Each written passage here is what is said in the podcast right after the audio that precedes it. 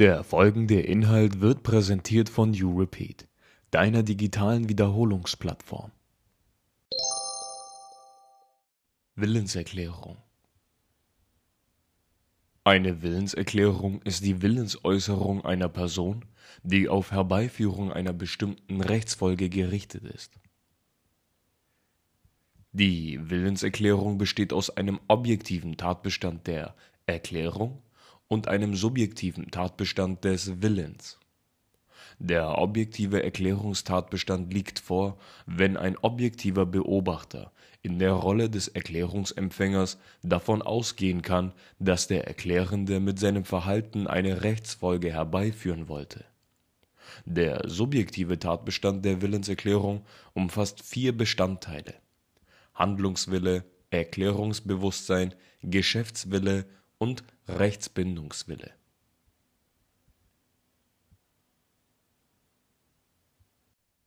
Handlungswille Der Handlungswille ist ein natürlicher Wille, etwas bewusst zu tun oder bewusst zu unterlassen.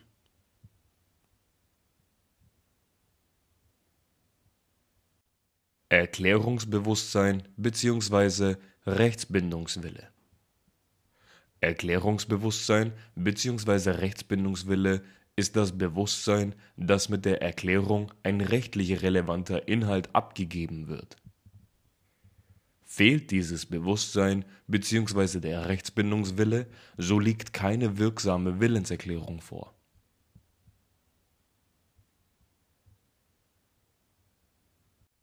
Geschäftswille als Geschäftswillen bezeichnet man den Willen, mit einem Rechtsgeschäft ganz bestimmte Rechtsfolgen herbeizuführen. Wenn der Geschäftswille fehlt, ist die Willenserklärung trotzdem wirksam, kann aber eventuell später angefochten werden.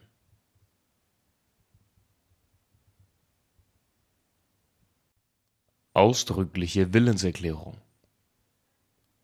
Ausdrücklich ist die Willenserklärung, wenn sich durch Wort oder Schrift unmittelbar ein Wille des Erklärenden ergibt.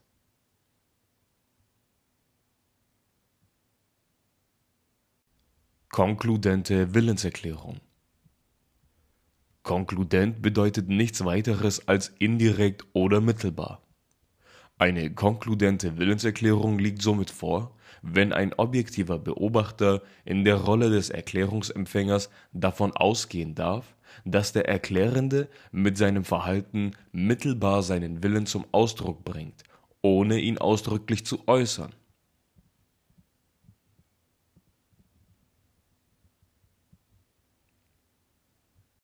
Schweigen als Willenserklärung Das BGB geht vom Grundsatz aus, dass ein Schweigen rechtlich unbedeutend ist, sogenanntes rechtliches Nullum da einem Schweigen kaum ein Erklärungswert zu entnehmen ist. Im Verbraucherschutzrecht wurde dies durch § 241a Absatz 1 BGB sogar positiv festgestellt. Die Norm besagt, dass durch eine vom Unternehmer gelieferte Sache, die der Verbraucher gar nicht bestellt hat, kein Vertrag zustande kommt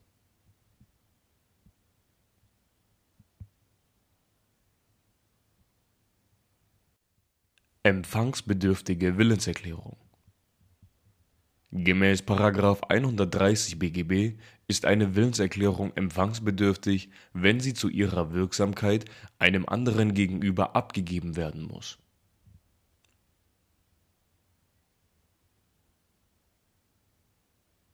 Nicht empfangsbedürftige Willenserklärung eine nicht empfangsbedürftige Willenserklärung liegt vor, wenn sich aus dem Zusammenhang oder einer ausdrücklichen Vorschrift ergibt, dass ihre Wirksamkeit nicht vom Zugang abhängt. Hierbei genügt die wirksame Willensäußerung.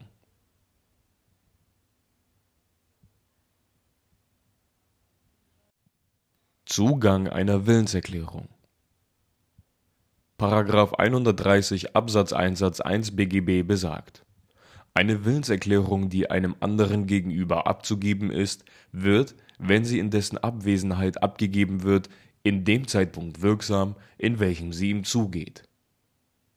Ein Zugang liegt vor, wenn die Willenserklärung in den Machtbereich des Empfängers gelangt ist und man typischerweise mit einer Kenntnisnahme rechnen kann.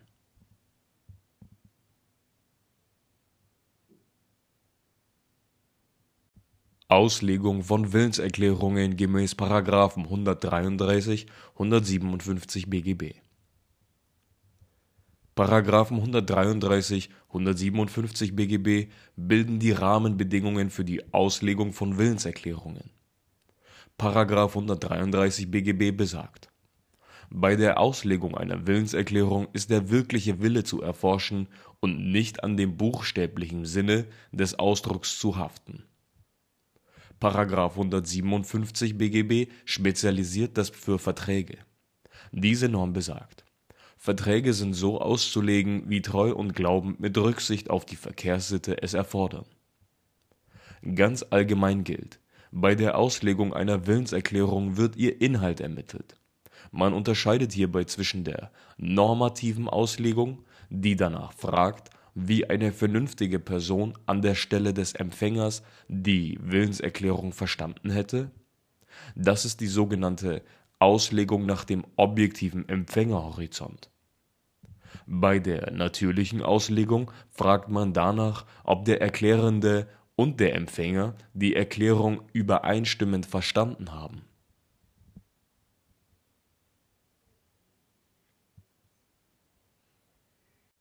Widerruf. Das Gesetz unterscheidet drei verschiedene Arten des Widerrufes, zwischen denen strikt zu trennen ist. Erstens. Der Widerruf einer noch nicht wirksamen Willenserklärung nach § 130 Absatz 1 Satz 2 BGB, der in Bezug auf Satz 1 besagt: Die Willenserklärung wird nicht wirksam, wenn dem anderen vorher oder gleichzeitig ein Widerruf zugeht. So wird verhindert, dass die Willenserklärung bei ihrem Zugang wirksam wird. Nummer 2 der Widerruf eines schwebend unwirksamen Vertrages gemäß § 109, 178 Satz 1 BGB führt dazu, dass dieser Vertrag endgültig unwirksam wird und nicht mehr durch Genehmigung des anderen Vertragspartners oder seines gesetzlichen Vertreters wirksam werden kann. Schwebende Unwirksamkeit besteht beispielsweise dann, wenn ein Minderjähriger ohne Zustimmung seiner Eltern ein nachteiliges Geschäft abschließt § 109 Absatz 1 BGB besagt: Bis zur Genehmigung des Vertrages ist der andere Teil zum Widerruf berechtigt. Der Widerruf kann auch dem Minderjährigen gegenüber erklärt werden. § 178 Satz 1 BGB besagt: Bis zur Genehmigung des Vertrages ist der andere Teil zum Widerruf berechtigt, es sei denn, dass er den Mangel der Vertretungsmacht bei dem Abschluss des Vertrags gekannt hat. Nummer 3 Der Widerruf eines Verbrauchervertrags führt nach § 355 Absatz 1 Satz 1 BGB dazu, dass der Verbraucher und der Unternehmer nicht mehr an ihre auf den Abschluss des Vertrags gerichteten Willenserklärungen gebunden sind.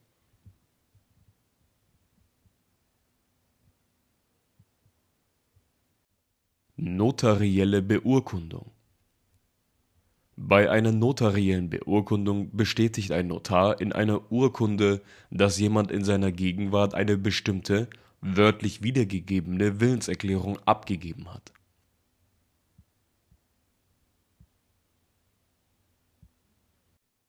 Urkunde. Eine Urkunde ist jede verkörperte Gedankenerklärung, die zum Beweis im Rechtsverkehr geeignet ist und den Aussteller erkennen lässt.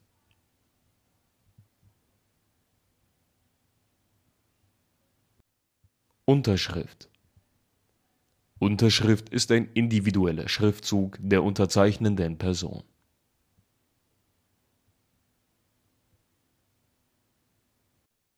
Unterzeichnet Die Unterschrift muss unter dem Text der Urkunde stehen, sie also räumlich abschließen.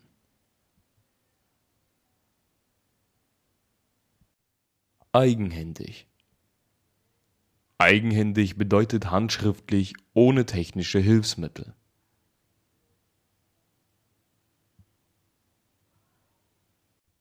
Beglaubigung gemäß § 129 BGB Eine Beglaubigung ist die Bestätigung eines Notars, dass eine Unterschrift in seiner Gegenwart vollzogen bzw. anerkannt wurde.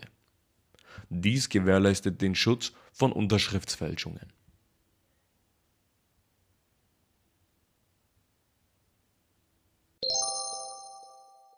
Irrtum Irrtum ist das unbewusste Auseinanderfallen von objektiv Gesagtem und subjektiv Gewolltem. Dies ist durch Auslegung zu ermitteln gemäß § 133, 157 BGB. Motivirrtum bei einem Motivirrtum stimmt der Wille mit der Erklärung zwar überein, jedoch irrt der Erklärende über den Beweggrund zur Abgabe einer Willenserklärung. Ein Beispiel. Alena kauft das Gemälde, weil sie es für ein Schnäppchen hält. Das Schnäppchen ist ihr Anlass zum Kauf. Dabei war es gar kein Schnäppchen, sondern der normale Preis. Motivirrtümer sind für Willenserklärungen grundsätzlich unbeachtlich und bilden damit keinen tauglichen Anfechtungsgrund.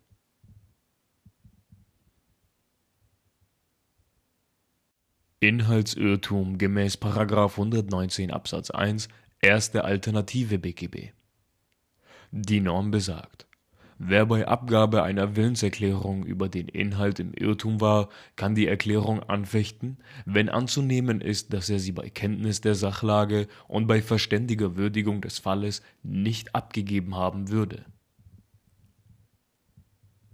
Ein Inhaltsirrtum liegt vor, wenn der Erklärende mit dem Inhalt seiner Erklärung einen anderen Sinn verbindet, ihr also eine andere Bedeutung beimisst, als es objektiv der Fall ist ein Beispiel. Janina hat 25 Gros Klopapier bestellt, weil sie dachte, Gros ist die Bezeichnung für die Verpackungsart. Gros bedeutet aber eigentlich 12 mal 12, womit sie 3600 Klopapierrollen bestellt hatte. Sie kann hiernach anfechten, weil die Mengeneinheit Gros veraltet ist. Erklärungsirrtum gemäß 119 Absatz 1 zweite Alternative BGB. Die Norm besagt Wer bei Abgabe einer Willenserklärung eine Erklärung dieses Inhalts überhaupt nicht abgeben wollte, kann die Erklärung anfechten, wenn anzunehmen ist, dass er sie bei Kenntnis der Sachlage und bei verständiger Würdigung des Falles nicht abgegeben haben würde. Ein Erklärungsirrtum liegt vor, wenn der Erklärende nicht wusste, was er erklärt. Ein Beispiel Tara wollte zehn Klausurenblöcke bestellen, hat auf dem Fax aber eine Null zu viel abgegeben und bekam 100 Blöcke geliefert. Grundsätzlich liegt ein Erklärungsirrtum vor, wenn sich jemand verschreibt oder verspricht.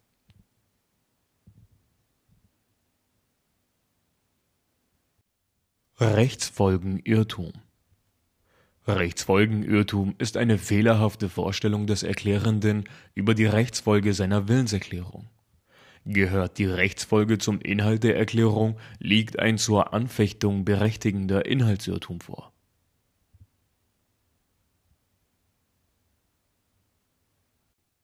Kalkulationsirrtum Ein Kalkulationsirrtum liegt vor, wenn sich der Erklärende bei einer Berechnung seines Preises geirrt hat.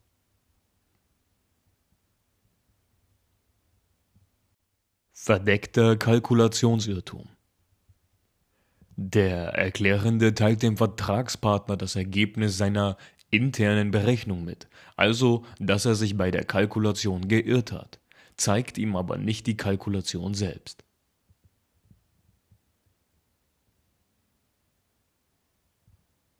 Eigenschaftsirrtum gemäß 119 Absatz 2 BGB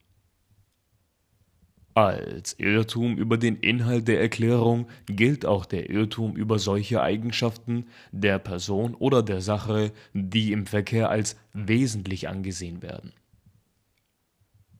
Verkehrswesentliche Eigenschaften sind alle wertebildenden Faktoren, die für das konkrete Rechtsgeschäft objektiv von Bedeutung sind, aber nicht der Wert selbst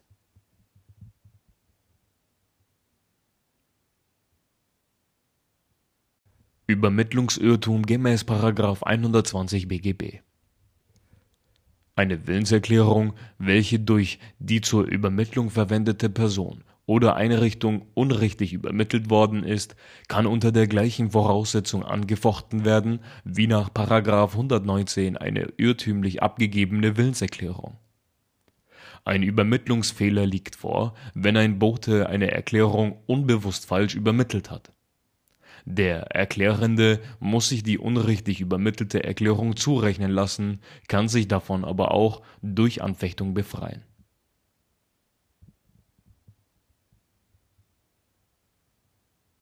Täuschung gemäß § 123 Absatz 1 erste Alternative BGB. Wer zur Abgabe einer Willenserklärung durch arglistige Täuschung oder widerrechtlich durch Drohung bestimmt worden ist, kann die Erklärung anfechten.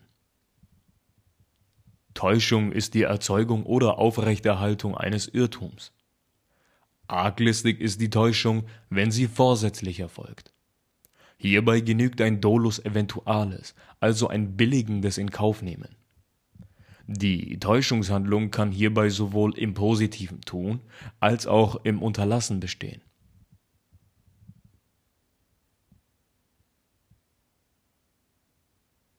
Tatsachen.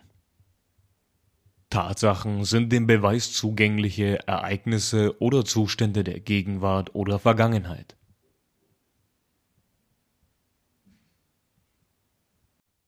Offenbarungspflicht Die Offenbarungspflicht umfasst alle Umstände, die für die Entscheidung des Vertragspartners zum Vertragsschluss offensichtlich von Bedeutung sind und deren Mitteilung nach der Verkehrsauffassung erwartet werden kann.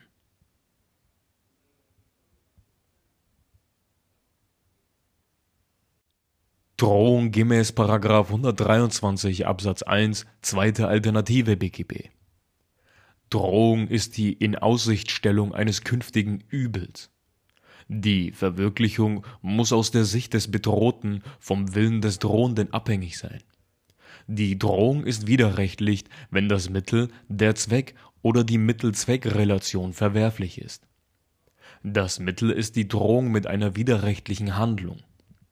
Der Zweck ist die widerrechtliche Bestimmung zur Abgabe einer Willenserklärung. Bei der Mittel-Zweck-Relation ist die Widerrechtlichkeit zu bejahen, wenn Mittel und Zweck zwar für sich allein betrachtet nicht widerrechtlich sind, aber ihre Verbindung, nämlich die Benutzung dieses Mittels zu diesem Zweck, gegen die guten Sitten oder Treu und Glauben verstößt.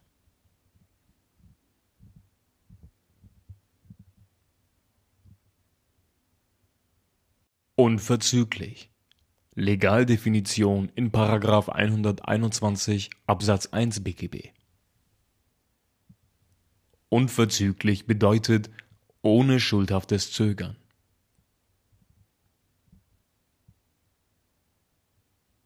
Vertrauensschaden bzw. negatives Interesse der Anfechtende hat dem Gegner gemäß § 122 BGB den Schaden zu ersetzen, den dieser dadurch erleidet, dass er auf die Gültigkeit der Erklärung vertraut. Der Anspruchsberechtigte muss hierbei so gestellt werden, als hätte er nicht auf die Gültigkeit der Willenserklärung vertraut, also nie etwas von dem Geschäft gehört.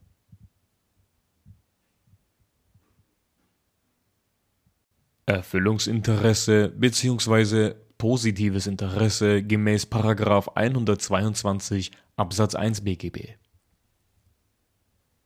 Wer zum Ersatz des positiven Interesses verpflichtet ist, hat den Zustand herzustellen, der bestehen würde, wenn ordnungsgemäß erfüllt worden wäre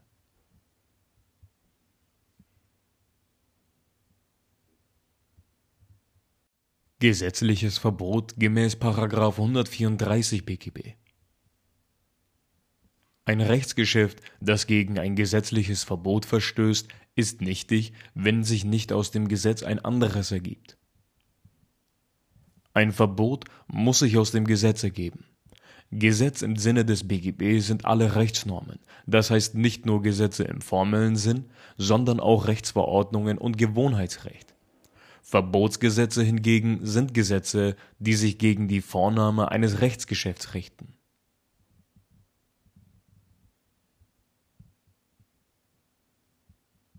Begriff der guten Sitten gemäß § 138 Absatz 1 BGB Die guten Sitten bestimmen sich nach dem Anstandsgefühl aller billig und gerecht Denkenden.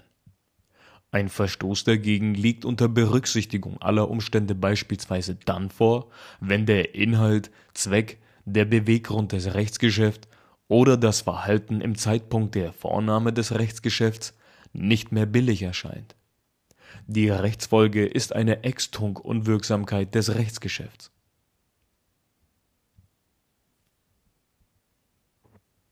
Wucher gemäß 138 Absatz 2 BGB Wucher bezeichnet ein auffälliges Missverhältnis von Leistung und Gegenleistung.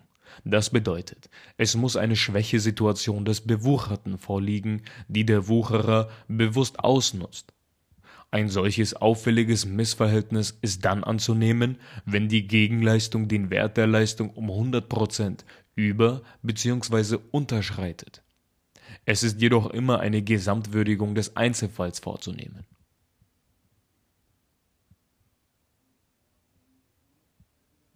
Zwangslage eine Zwangslage ist eine Situation, bei der jemand wegen einem großen Bedürfnis einen zwingenden Bedarf an der Leistung hat. Unerfahrenheit Unerfahrenheit ist der Mangel an Lebens- und Geschäftserfahrung.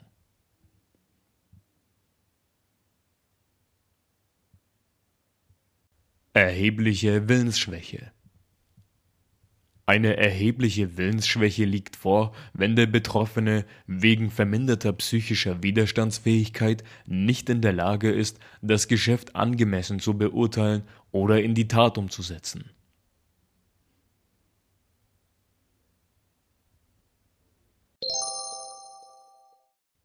Danke fürs Zuhören und weiterhin viel Erfolg beim Wiederholen. Herzlichst, You Repeat.